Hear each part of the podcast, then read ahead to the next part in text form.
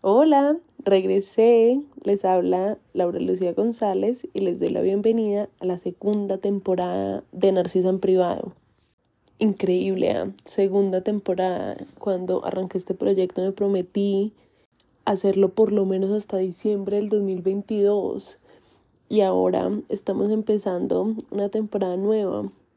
Estoy muy contenta de regresar. Les agradezco mucho sus mensajitos y que me hayan apoyado durante la primera temporada. Y les cuento, bueno, la primera temporada fue un poco mezclado, lo que, lo que me fue saliendo semana a semana. Esta fue un poco más pensada y lo que quiero hacer es hacer una serie de 10 capítulos sobre la construcción de confianza en uno mismo. Pues esto no, no es como un curso o algo por el estilo, ¿no? Si ya han oído este espacio, si ya se han conectado con este espacio, saben que no es mi propósito algo así como dictar clase sobre un tema en específico. No soy muy amiga de la idea de avance. Entonces lo único que voy a hacer es dejar algunas ideas sueltas que tengo a propósito de la construcción de confianza. Y hoy precisamente a propósito de mi tema preferido, creo que de la vida. De repente esta temporada también, pero de la vida. Y es la individualidad.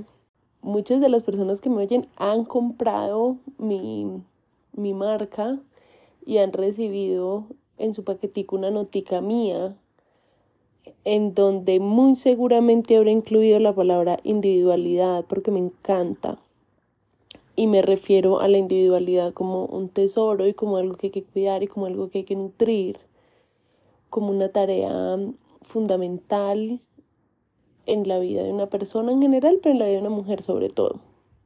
Y hoy es sobre eso el asunto.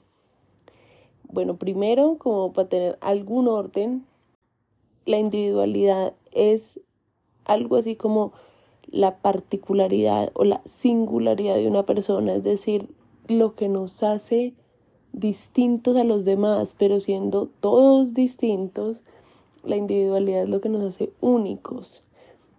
Le voy a dar un poquito de profundidad fabricada. Cuando digo eso es porque esto no tiene ninguna fuente distinta a lo que yo creo. y yo creo que la individualidad tiene dos puntos muy importantes. El primero es la construcción de la línea entre el bien y el mal de cada persona, que ya lo he mencionado antes, y es el imperativo categórico y es el estándar ético. No creo yo que haya algo que muestre más o que nos defina más como individuos que nuestro propio estándar ético, lo que creemos que está bien y mal hecho. Y a eso regresaré para terminar. Y lo segundo es algo así como lo que decimos después de decir yo quiero o yo prefiero o a mí me gusta o yo disfruto o yo soy. Un poco es lo que decimos después de decir esas frases, es lo que, lo que nos hace individuos, es lo que construye nuestra individualidad. Y me detengo en la palabra construye o construcción, porque si recuerdan el último capítulo de la primera temporada sobre ciclos, pues sabrán que yo me separo fundamentalmente de la idea de avance y escribiendo este capítulo sobre la individualidad me pareció que se ha enlazado sin yo quererlo o sin haberlo premeditado porque creo que es tan parte de nuestra individualidad el decir yo quiero, yo prefiero, y me gusta, yo disfruto, yo soy, que decir lo que he querido, lo que he preferido, lo que me ha gustado, lo que he disfrutado y lo que he sido. Creo que es tan parte de nuestra individualidad lo que somos hoy que lo que hemos sido no creo que lo hayamos dejado propiamente atrás. No creo que se haya terminado. No creo que seamos versiones independientes de nosotros mismos. Creo más bien que todo se nutre como una sola unidad. Y a propósito de esa idea, quiero retomar una historia que mencioné o que medianamente toqué en el primer capítulo de la primera temporada sobre perfección. Y ahí conté rápidamente que yo hice un escrito para graduarme de la universidad sobre el arte. Yo me gradué de Derecho, ¿no? Pero en realidad creía que era, iba a ser mi última oportunidad de hacer algo creativo, entonces hice eso. No sabía que iba a terminar grabándome los domingos en mi cuarto, pero aquí estamos. investigando, volviendo, volviendo, investigando sobre eso y sobre cómo se valora el arte y qué es una obra y qué es un artista, me encontré con una idea que me ha acompañado algo más de nueve años de pronto, ya casi diez, ya casi diez, o sea, para que una idea me haya acompañado diez años, creo que tiene alguna importancia, por lo menos para mí, y es que no sé si se han percatado que cuando se habla de un artista y de su obra, se habla de su obra completa, es decir, que su obra es de alguna manera indivisible y divisible simultáneamente. Ya voy, no me odien, no me juzguen, ya voy. Supongamos que estamos hablando de un compositor. Un día ese compositor ya no escribe más y resulta que cada canción que haya escrito será una obra individual, pero cada trabajo discográfico, digamos, será otra obra separada de las individuales. Y luego toda la obra que escribió durante toda su vida será otra obra. Entonces, no sé, pongamos. Una persona escribe cuatro canciones y saca un disco y luego escribe otras cuatro canciones y saca otro disco. Cada una de las canciones es una obra individual, pero luego las ocho canciones juntas harán una novena obra que es la obra completa. Y luego cada uno de sus discos, que es la suma de cuatro y luego cuatro, serán obras completas también. Yo sé que es un, es un concepto un poco intrincado, pero si lo piensan bien, tiene todo el sentido del mundo. Nadie tiene una vida más valiosa que la de los demás solo por haber vivido más. Es posible que nuestra vida y el tiempo que tenemos para construir individualidad sea algo así como una suma de momentos que son igualmente valiosos entre ellos, y eso tiene algún sentido. Es como decir que un día vivido es igual de valioso una vida entera. Puede ser que es muy tarde, Puede ser que esto no tenga sentido para ustedes aún, pero para mí tiene todo el sentido del mundo y como este espacio es mío, me declaro en dictadura aquí. Y esa es un poco la primera idea que quiero dejar plasmada en este primer espacio del 2023.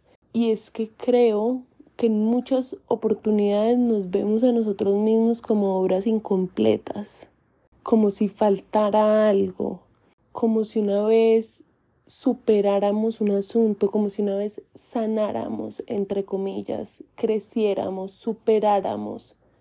Entonces ahí estaríamos listos, ahí sí seríamos valiosos, ahí ya mi obra está lista. Yo no creo que eso sea así.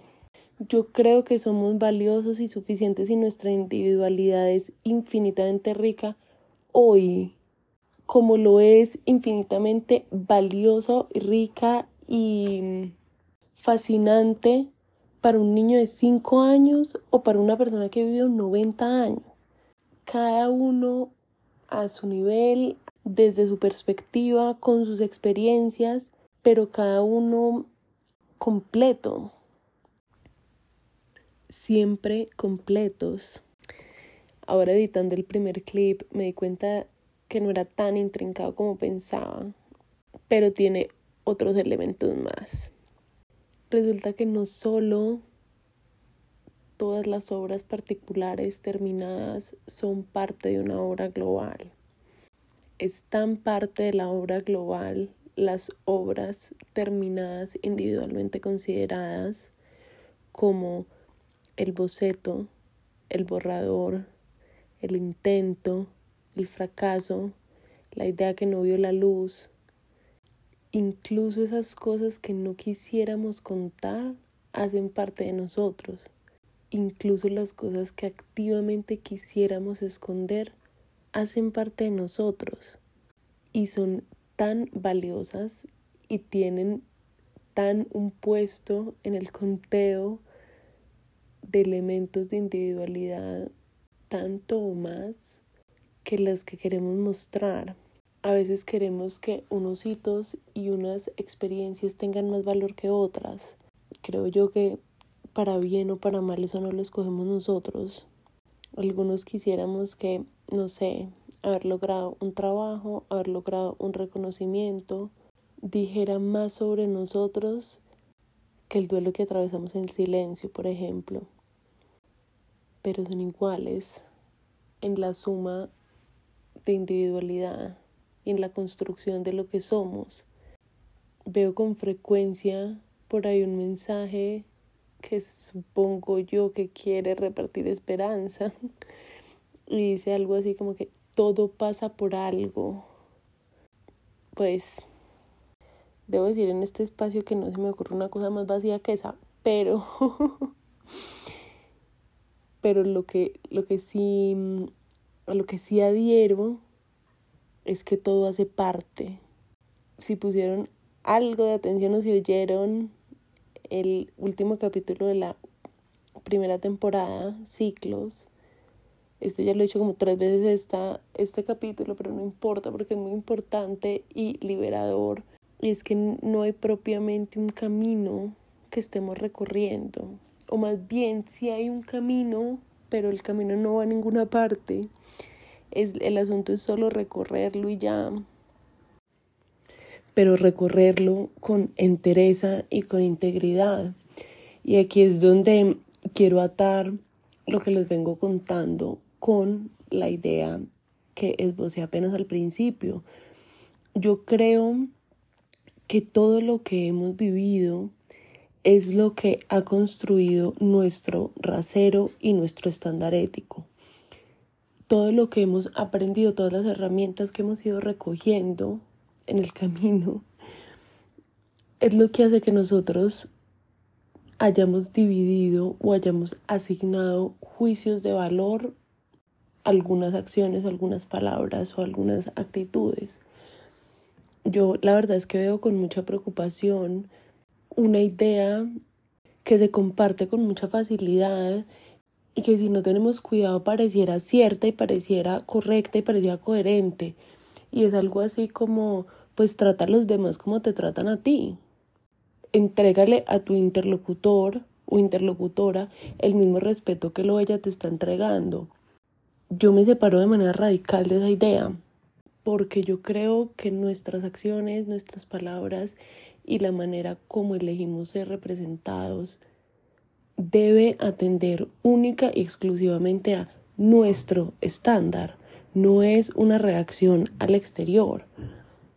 Calculen si yo solo fuera respetuosa con las personas que encuentro respetables, no sería yo una persona respetuosa al fin y al cabo, ¿saben? Solo puedo decir yo que soy respetuosa si lo soy con todas las personas, independientemente de si las encuentro respetables o no o si solo pudieran esperar de mi honestidad las personas de las cuales yo he recibido honestidad. ¿No sería yo una persona honesta entonces?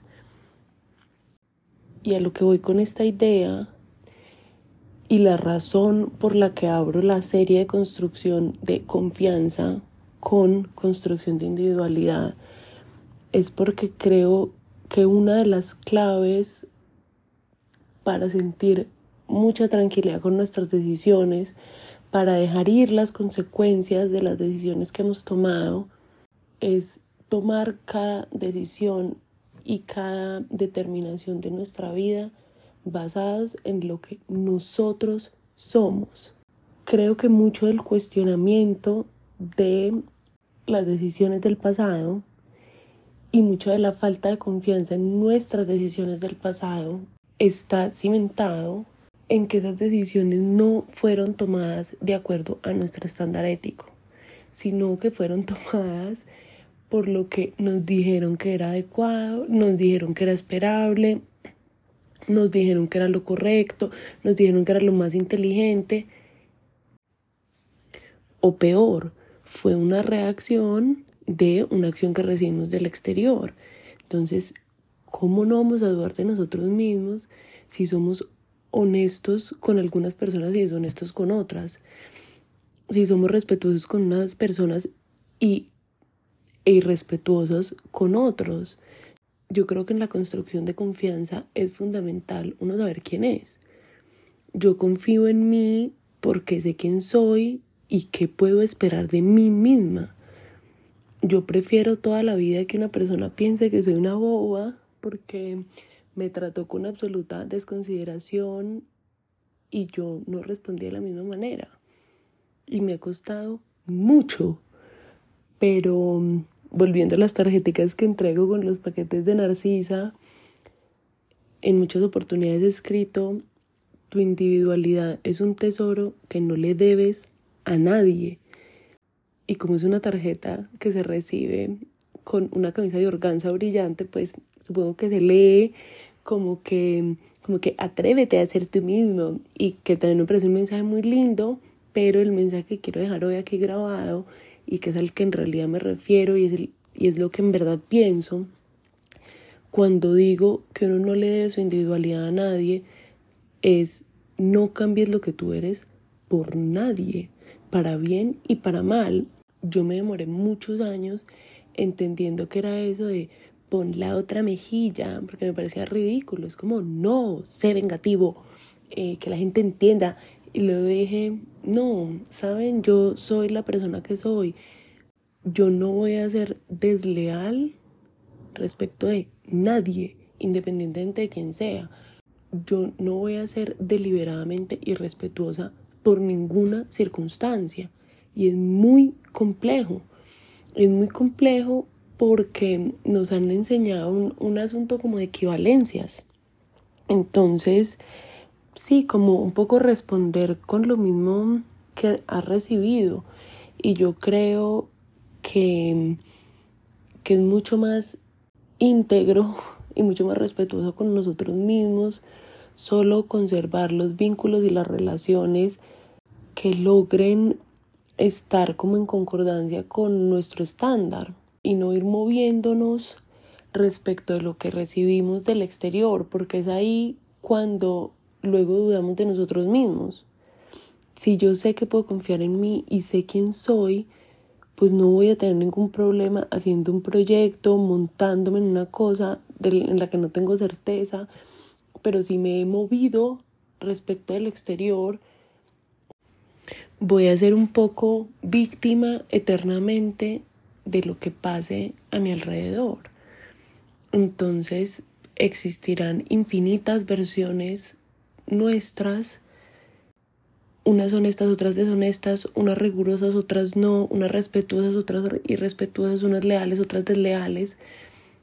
Y ahí es donde uno al final no sabe quién es. Entonces, eh, ese es un poco el mensaje que les quiero dejar hoy. Ya, ya me estoy pasando un poco el límite que me ha propuesto. Entonces, el último mensajito que les quiero dejar es que una vez abrazamos todo lo que hemos sido y apreciamos por igual todas nuestras experiencias, entendemos que no hay vivencias, ni momentos, ni experiencias que nos hagan menos o de las que tengamos que apenarnos o avergonzarnos, que no hay nada que merezca ser escondido, que no tenemos que llegar a ninguna parte para ser valiosos, que no somos una versión en construcción únicamente, saben, como que estamos en construcción, pero simultáneamente ya estamos listos y somos merecedores. Hoy yo creo que mientras uno pueda confiar en sí mismo se encuentre satisfecho con su propio estándar ético y con su propia construcción de individualidad, es como si el instinto se prendiera, entonces ya no tienes que hacer un análisis racional respecto de qué hacer, cómo tratar o X o Y, cómo responder a tal o cual situación, porque uno sabe uno quién es. Entonces, cada decisión y cada manejo que le dimos a cada situación, un poco que mientras haya sido honesta con nosotros mismos, mientras haya sido instintiva, pues la podemos dejar ir en paz y va a ser una experiencia que se va a integrar junto con todas las demás. Eso es todo por hoy. Les agradezco mucho tomarse el tiempo de escucharme, tomarse el tiempo de escribirme, tomarse el tiempo de quedarse un poquito en silencio para sintonizar con un espacio no tan parecido a lo que hay hoy. Les deseo un feliz domingo, un feliz cierre de semana e inicio de la que llega. Si les gustó, si resonó con ustedes, si quieren compartir algo conmigo, por supuesto que estoy abierta a, a cualquier conversación pues privada. Y si algo resonó especialmente con ustedes y creen que alguien puede beneficiarse de algo de lo que dije hoy, los invito a que lo compartan. Les mando un abrazo muy especial y ahora sí me despido. Bye.